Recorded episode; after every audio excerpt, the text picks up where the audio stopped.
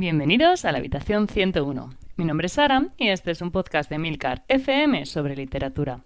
Un podcast muy personal en el que compartiré con vosotros mi pasión por los libros y os hablaré de mis lecturas, tanto actuales como pasadas y futuras.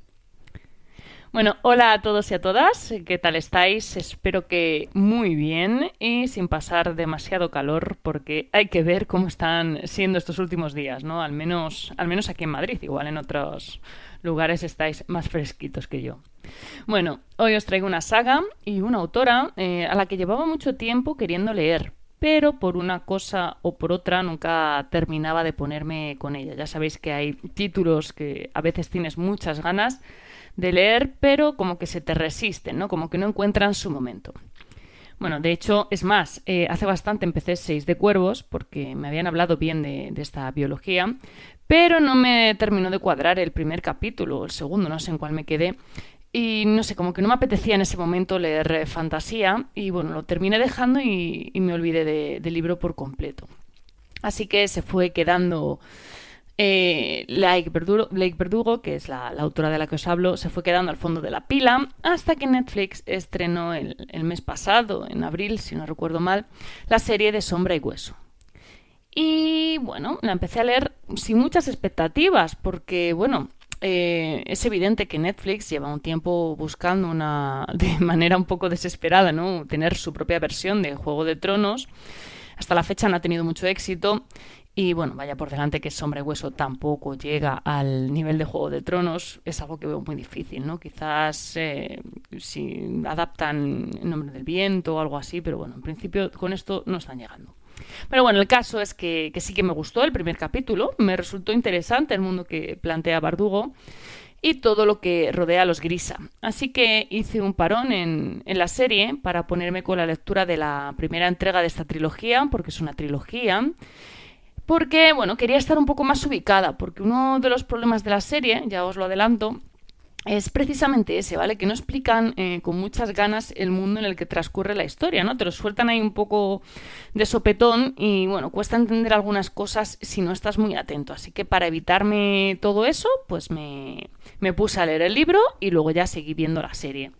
Que por cierto, eh, justo esta semana, no sé si ayer o antes de ayer, Netflix ha anunciado que va a renovar eh, la serie para una segunda temporada. Así que, y no sé si han dicho segunda y tercera, o sea que bueno, pinta, pinta que al menos van a acabar las cosas, que algo que me fastidia mucho es que me dejen una serie a medias. Bueno, que me dejen una serie a medias y que me alarguen una serie indefinidamente y de manera innecesaria.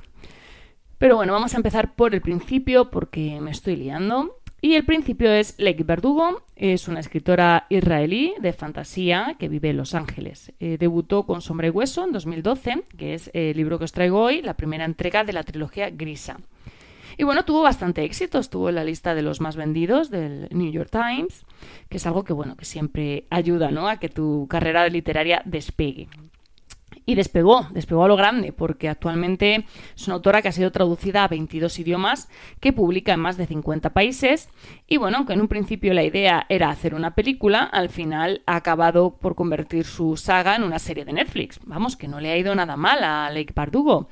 Desde luego, mm, ella empezó siendo copywriter y maquilladora y bueno, creo que de ahí a la, a la actualidad eh, ha, conseguido alcanzar mucho éxito en, en, lo suyo, que es escribir, y bueno, yo me alegro mucho por ella, la verdad. Bueno, Bardugo tiene dos sagas principales, la trilogía Grisa y también, bueno, que también se llama Grisaverse, ¿vale? Si acaso lo veis con ese nombre y no, no, no, lo ubicáis, ¿vale? Que básicamente es el universo Grisa, o sea, es lo mismo, pero bueno, por si acaso. Y Seis de Cuervos, que es una biología, de momento son dos temas, dos libros, no sé si sacar alguno más, no me consta, pero bueno, pues podría pasar, que está ubicada en el mismo universo, ¿vale? De hecho, en la serie de Netflix, esto es muy curioso, ¿vale? Hacen una mezcla entre las dos sagas y meten personajes de Seis de Cuervos en una especie de precuela, eh, porque realmente los hechos que aparecen en, la serie son anteriores a, Seis de Cuervos, por lo que he leído, ¿vale? Porque yo el libro no, lo he leído aún. Entonces, pues bueno, por lo que he estado investigando, eh, meten como una precuela de Seis de Cuervos eh, y la mezclan con Sombra y Hueso a mí personalmente me parece que no funciona del todo mal, ¿vale? No, no entiendo por qué lo ha hecho, ¿vale? Porque, bueno, yo yo creo que hubiese hecho dos, dos, versiones distintas, ¿no? Independientes. A lo mejor es una manera de dar entrada a, a, los personajes para luego hacer una serie de seis de cuervos. No lo sé. La verdad es que no entiendo muy bien por qué lo han hecho, pero bueno, funciona. La verdad es que si no sabes qué está pasando, o sea, si no te has leído los libros o no has leído algo sobre el tema, te podría parecer que forman parte de la, historia porque es todo bastante coherente y, y bastante normal. Ya os digo, yo creo que esto probablemente eh, obedecerá pues a que en el futuro quieren hacer una secuela de la serie utilizando Seis de Cuervos y bueno, con esto ya te has, presentado los personajes y te has ahorrado trabajo, pero no lo sé, esto es una apuesta personal mía. De momento, la serie, pues bastante equilibrada, tiene buen ritmo, es fiel a la novela original, salvando estos cambios que tampoco interfieren en la trama principal, ¿vale? Simplemente, pues, eh, dan un, toque extra, ¿no? Y bueno, eh, yo sí que os recomiendo, eso sí, leer primero la novela, porque como os digo, eh, para, mi, para mi gusto, la, la, serie se queda algo floja a la hora de dar explicaciones. Y bueno, si no has leído los libros, pues igual no acabas de pillar bien todos los conceptos que aparecen o no acabas de entender ciertas cosas.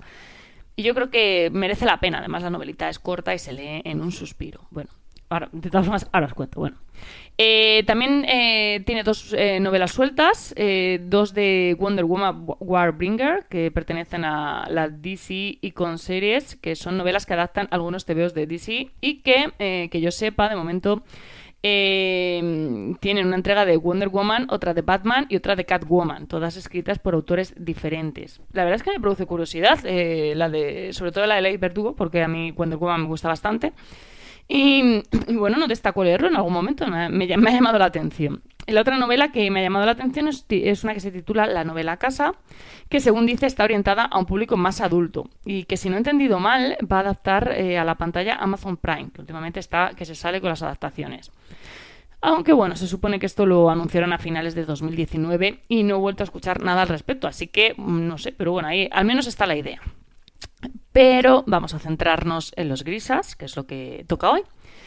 Y vaya por delante, ¿vale? Porque esto sé que a muchos os va a condicionar, ¿vale? Esto es fantasía juvenil, ¿vale? Que sé que es un género que suscita bastante polémica, que a muchos nos gusta.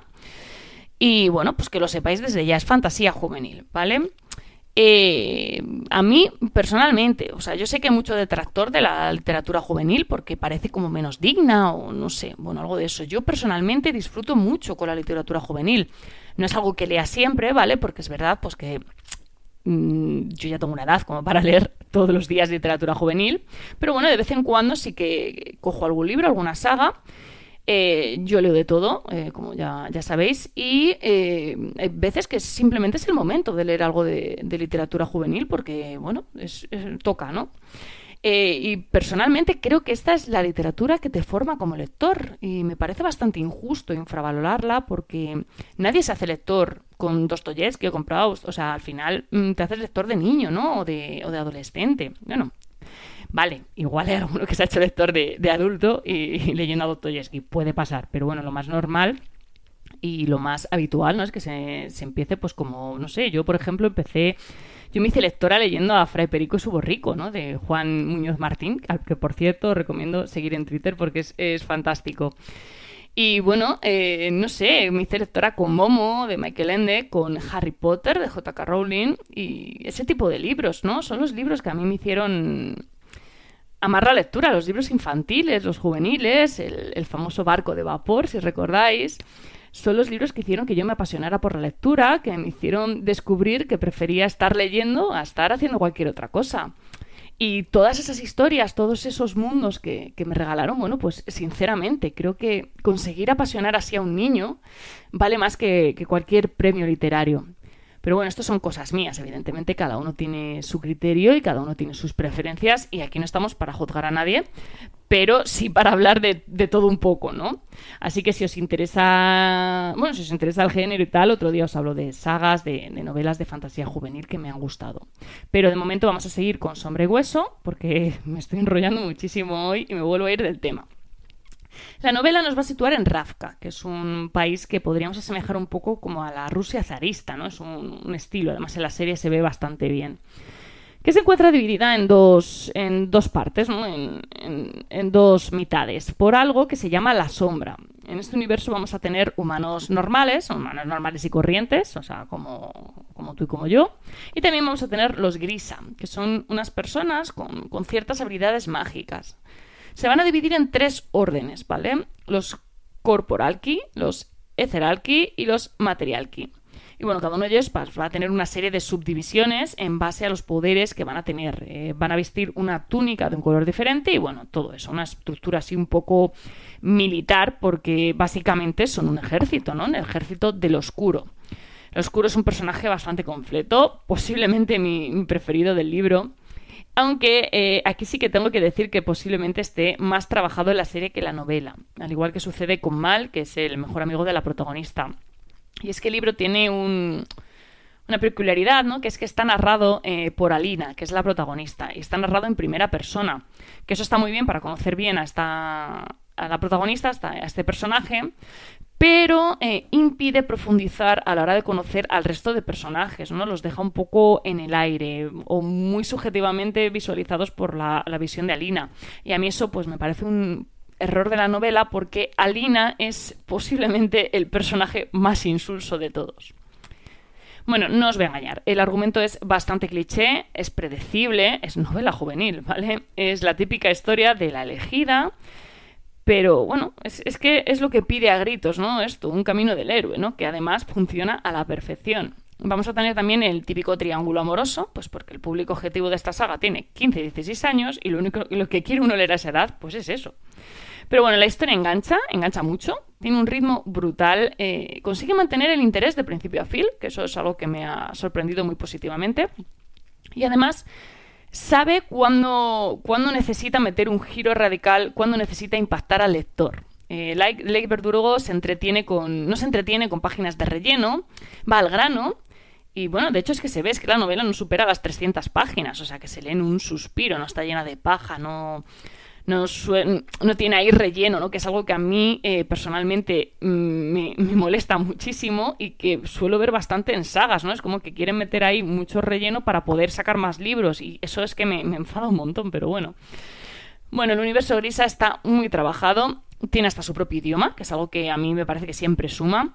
Tiene una geografía, una mitología y una historia bastante completas. De hecho, si empecéis a investigar el fanworld y todo el rollo, veréis que hay un montón de comunidades, de, no sé, de arte, de, de todo relacionado con esto. Y eso a mí me parece que es algo que mola, ¿no? Porque es una manera de implicar a los jóvenes con, con la lectura, ¿no? Con todo, a través de todo esto.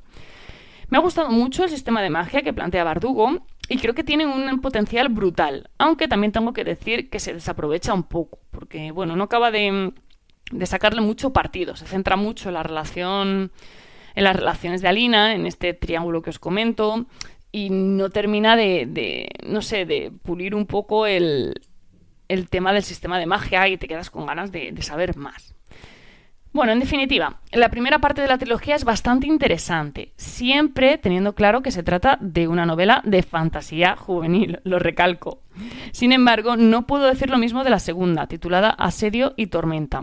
Empieza bien, eh, con bastante acción, prácticamente desde el primer capítulo, pero luego se desinfla, se desinfla hasta el punto de hacerse terriblemente aburrida. Salvo un poco los trastos al final, pero bueno, es que el año ya está hecho, la verdad. Deja con pocas ganas de continuar con la saga. De hecho, yo la he dejado en stand-by porque de momento no me apetece demasiado terminarla. Quizás, quizás eh, si sacan la serie y demás eh, me anime, pero en principio no me ha dejado un poco descolocada. Y bueno, sabiendo esto, ¿interesa leer la saga? Pues bueno, a ver, si queréis ver la serie de Netflix, yo os diría que sí, porque aporta bastante información que en la serie no aparece y que hace que se comprenda mejor el universo en el que transcurre la acción. Y la serie ya os digo que está bastante bien, o sea, es entretenida. No esperéis un juego de tronos, no es la serie de vuestra vida, pero bueno, para, para darte una semana de, de, ver, de verla, pues está muy bien, está interesante. Para estas vacaciones seguramente os guste. Bueno, como, y además, como os he dicho, la primera entrega, la primera novela se lee súper rápido, engancha y es muy ágil, que en dos tardes os la habéis terminado. Lo que no os recomiendo de momento es leer la segunda entrega.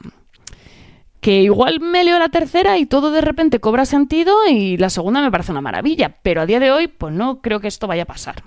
Pero bueno, eso ya es algo que tenéis que valorar vosotros. Y, bueno, por supuesto, para gustos los colores. Igual leéis la segunda entrega y os parece una, una pasada. Todo puede pasar. En fin, muchísimas gracias por el tiempo que habéis dedicado a escucharme. Espero que os haya gustado el capítulo de hoy. Si estáis siguiendo la newsletter, que sepáis que el viernes que viene sale otra entrega y que estoy esperando aportaciones de, los lectores para esa sección titulada Una habitación propia. Y también recordaros que tenéis los medios de contacto y toda la información y enlaces de este capítulo en emilcar.fm barra habitación 101 y ya sabéis, como siempre os digo, que si os apetece charlar un rato sobre libros, os espero en nuestro canal de Telegram t.me barra habitación 101. Leed mucho y recordad, nos encontraremos en el lugar donde no hay oscuridad.